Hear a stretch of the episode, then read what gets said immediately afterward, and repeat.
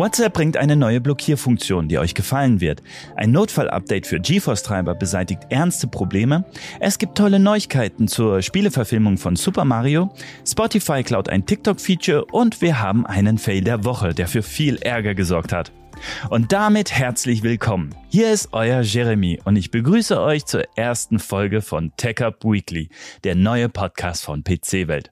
Mein persönliches Highlight ist tatsächlich die Spieleverfilmung. Darauf habe ich schon echt richtig Bock. Aber dazu gleich mehr. Kommen wir zu einem neuen und wirklich hilfreichen Feature, wie ich finde. In der neuen WhatsApp Beta-Version für Android wurde nämlich eine bisher unbekannte Funktion entdeckt. Die soll es ermöglichen, Anrufe von unbekannten Nummern komplett stumm zu schalten. Das ging bisher nur bei einzelnen Kontakten oder auch bei ganzen Chats. Aber bei komplett unbekannten Nummern ging das nicht. Das neue Feature finde ich eigentlich ganz nice, da WhatsApp dadurch potenzielle Spam-Anrufe verringert oder wenn mal wieder der nervige Bekannte anruft. Vielleicht habt ihr ja auch Erfahrungen damit gemacht, aber in den letzten Jahren wurden Spam-Anrufe immer mehr zum Problem. Aber mal ganz davon abgesehen, dass Spam-Anrufe nerven, können die natürlich auch gefährlich sein. Nur mal als Beispiel. Betrüger können Nutzer anrufen, um etwa persönliche Informationen zu stehlen oder Menschen dazu zu bringen, Zahlungen zu leisten oder sensible Daten weiterzugeben.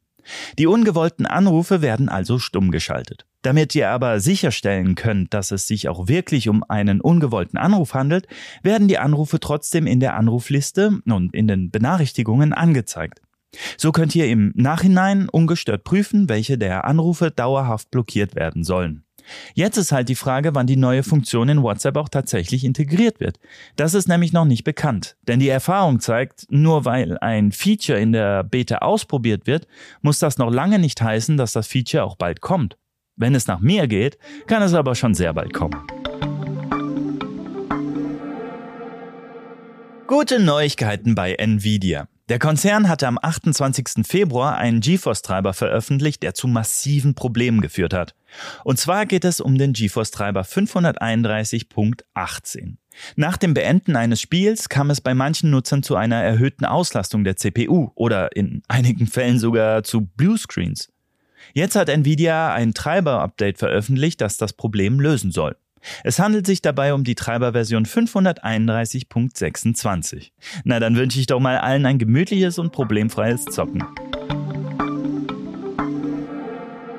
So, anderes Thema. Um welches Spiel handelt es sich hier?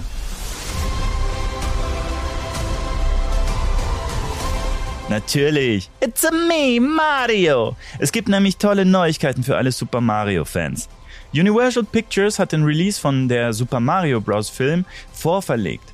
Zwar nur um einen Tag, aber hey, immerhin, ha? Heißt also, das Abenteuer mit dem Spielehelden erscheint schon am 5. April in diesem Jahr.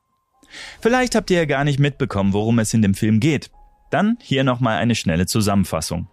Mario und sein Bruder Luigi landen in einem Untergrundlabyrinth, das sie ins bunte, von allerhand merkwürdigen Kreaturen bevölkerte und von Prinzessin Peach regierte Pilzkönigreich führt. Aber natürlich gibt es auch ein Problem. Die friedliche Welt wird nämlich schon bald von einem feuerspeienden Ungetüm erschüttert. Wir wollen jetzt nicht spoilern, aber echte Fans können sich schon denken, wer der Bösewicht in dem Film sein wird. Gesprochen wird Mario übrigens von Chris Pratt und der Bösewicht von Jack Black. Ich bin ja mal gespannt, wie die Fans das aufnehmen werden. Videospieleverfilmungen sind ja gar nicht so leicht.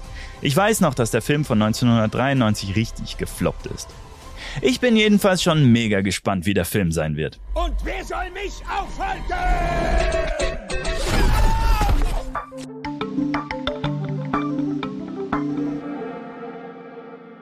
Wenn ihr Spotify nutzt, dann könnt ihr euch demnächst auf ein paar Änderungen einstellen. Spotify klaut nämlich ein TikTok-Feature. Oder äh, vielleicht besser gesagt, Spotify hat sich davon inspirieren lassen. Am Mittwoch stellte Spotify-Chef Daniel Eck ein paar Neuerungen vor. Der Home-Feed soll bald mehr wie TikTok und Instagram aussehen. Hat mich im ersten Moment schon gewundert, denn ein Musikstreaming-Dienst hat jetzt ja erstmal nicht so viel mit TikTok und Instagram gemeinsam. Aber was Spotify da angekündigt hat, klingt erstmal gar nicht so uninteressant. Ihr werdet nämlich in dem Bereich des Homefeed Vorschläge für Songs eurer Lieblingskünstler, neue Musik, aber auch Podcasts oder Hörbücher sehen können. Und das sieht dann eben so aus, als würde man durch Reels oder TikTok scrollen. Laut Daniel Eck sei das die größte Umgestaltung seit der Einführung der Smartphone-App. Ich bin ja mal gespannt, wie das Feature so ankommt. Ich habe nämlich im Netz schon ein paar Kommentare gelesen, die diese Funktion ganz furchtbar finden. Vielleicht stellt sich das ja auch als kompletter Fail heraus. Aber apropos Fail, kommen wir nun zum Fail der Woche. Nestle ist ja jetzt nicht unbedingt das beliebteste Unternehmen. Aber nun ist es passiert. Kunden und Influencer von Nestle sind empört und distanzieren sich vom Konzern. Aber äh, was ist da genau passiert? Also, Nestle wird beim Münchner Flüssignahrungsstartup Y-Food einsteigen und sorgt damit für einen Shitstorm.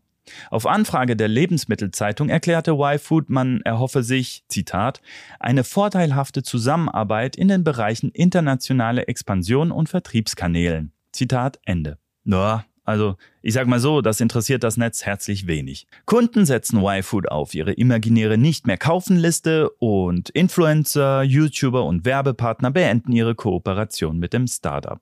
Das Netz ist sich also anscheinend einig. Y-Food hat sich an den Feind verkauft. So, das war's für heute. Alle Artikel zu den heutigen News findet ihr auch nochmal aufgelistet in den Show Notes. Macht's gut, bis nächste Woche zu einer neuen Folge Tech Up Weekly.